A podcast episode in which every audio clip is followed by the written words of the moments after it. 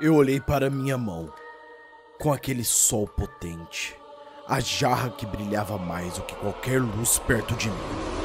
Eu não quero. Olá, Legião do Medo. Tô aqui com o Rafael hoje, porque essa creepypasta é uma creepypasta muito especial, onde você começa a se questionar o que é a verdadeira felicidade. Qual é o sentido da verdadeira felicidade? Vocês vão entender no final dela o porquê dele tá aqui. E só os melhores da Legião, já vou deixar aquele like de início para apoiar, compartilhar e se inscrever no Gamesfera, que é o nosso canal de games. E não esqueça também de passar no Spotify para ouvir as melhores creepypastas, né, Rafael? Rafael tá dodóizinho hoje também. E é o seguinte, Legião. Amanhã vai rolar um especial de Halloween como você nunca viu. Presta bem atenção. Amanhã, 10 horas da noite, o melhor especial de Halloween já feito aqui no canal. E agora, coloque o fone de ouvido, porque você vai experimentar a verdadeira felicidade. O cartaz dizia: Felicidade, vendida em frascos de vidro. Ligue hoje. E abaixo do texto havia um número de telefone. Eu estava voltando para casa, depois de um longo e cansativo dia de trabalho, quando vislumbrei o papel grampeado e um antigo poste telefônico. Tirei uma foto dele, pensando que era divertido. Eu ia mostrar a minha esposa assim que eu chegasse ao nosso apartamento, mas fui pego de surpresa e esqueci. Sabe como é que é? Jantar, louça, lavanderia, fazer lanche para a criança e, além disso, finalizar alguns relatórios do trabalho, colocar a criança na cama, guardar os brinquedos e ainda limpar as fezes do cachorro. Esse é o típico dia de um cidadão normal do século XXI. No dia seguinte, acordei dormindo lado a lado com a minha esposa. E eu sempre tinha que me levantar mais cedo do que ela para o meu trabalho. Então me preparei silenciosamente para o dia e saí pela porta.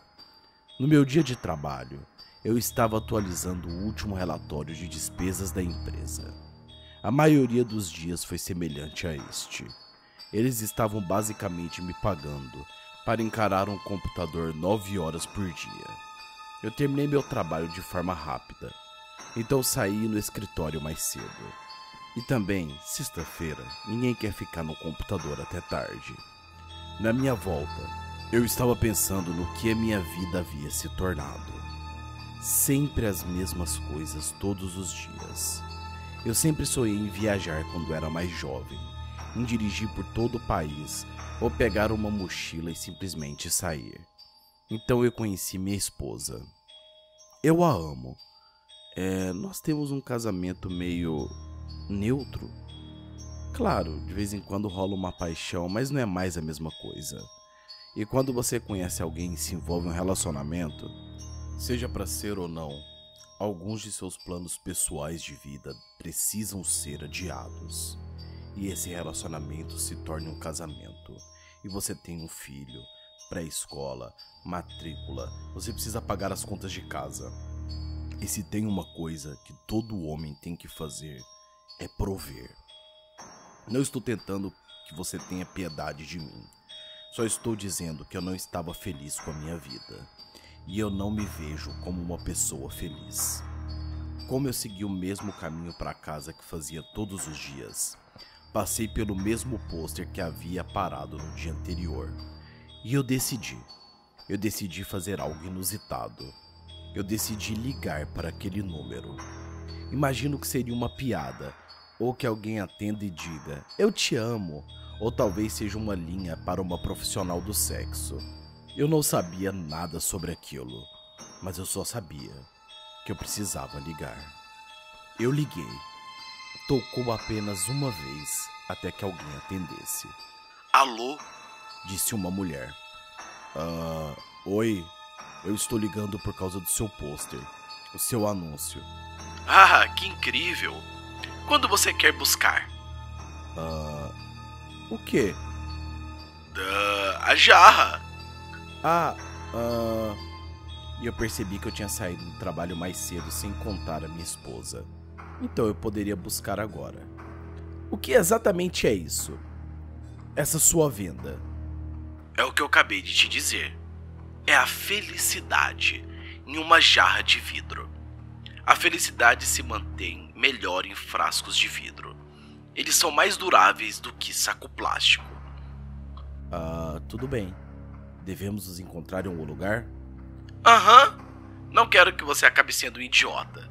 Então, vamos a um lugar público. O local público que decidimos era um estacionamento de um Starbucks.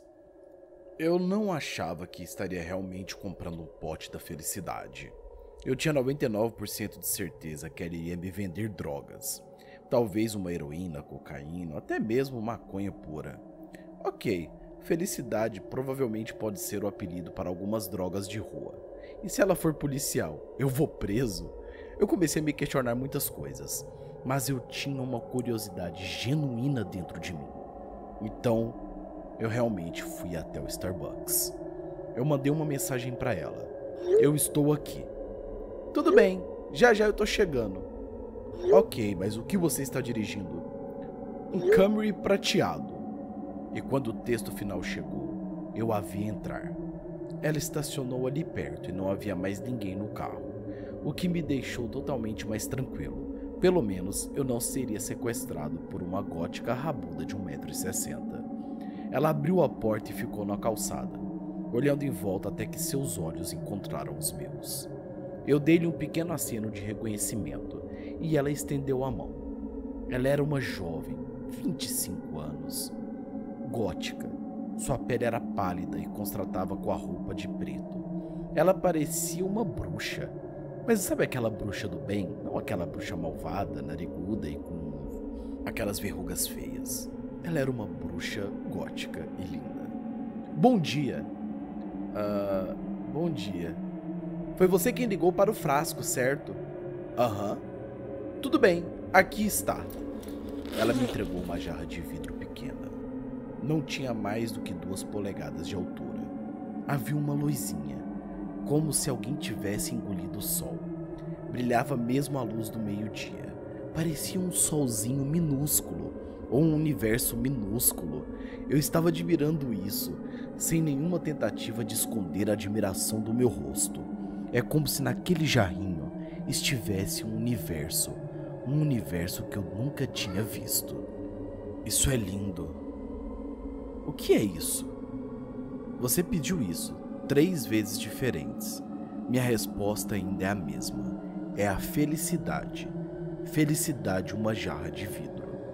Mas o que eu faço com isso? Mantenha perto de você. Se tiver algum problema, mande uma mensagem para mim. Tá, mas. Quanto custa? Não se preocupe, cara. Ela disse com um sorriso. Você pagará. Ela fechou a porta e eu saí do caminho. O que diabos tinha acontecido? O que eu estava segurando?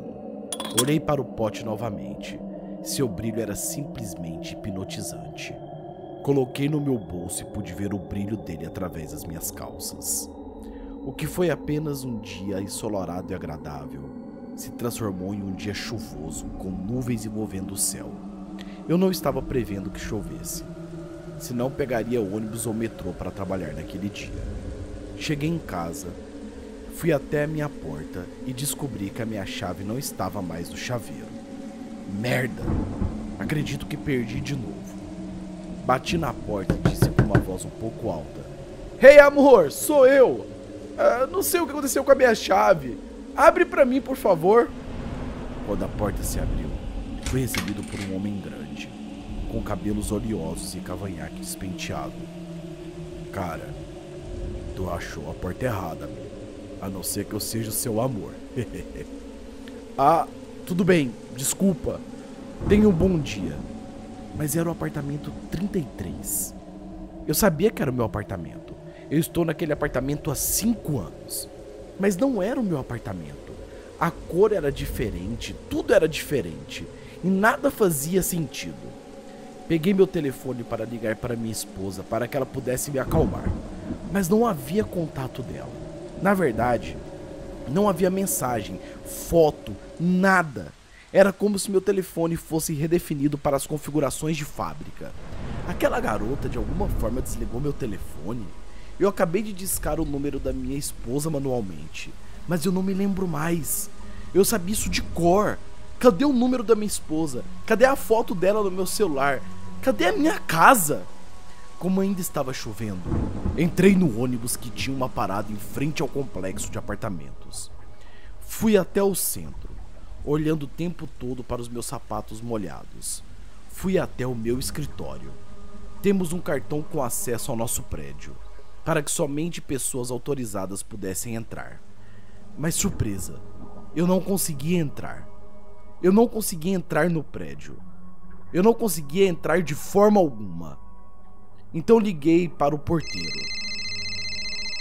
Ei, cara, sou eu. Eu perdi o meu cartão. O meu número de funcionário é. Foi quando eu reparei que eu não tinha mais número de funcionário. Eu não sabia nem por que eu trabalhava aí. Eu não sabia o que estava fazendo. Não havia nenhum Tim Brooks trabalhando nesse prédio. Não havia nada. Eu não conseguia entender. Cadê o meu trabalho, a minha esposa? Onde está a minha vida? Eu comecei a me sentir mal. O que estava acontecendo comigo? Foi quando recebi uma mensagem. Era aquela garota, a garota da jarra. E ela me disse: Como está indo? Eu olhei para o telefone, com raiva. Ela sabia o que estava acontecendo. Ela sabia de alguma maneira o que era isso. O que diabos aconteceu comigo? Então ela respondeu: O pior ainda está por vir.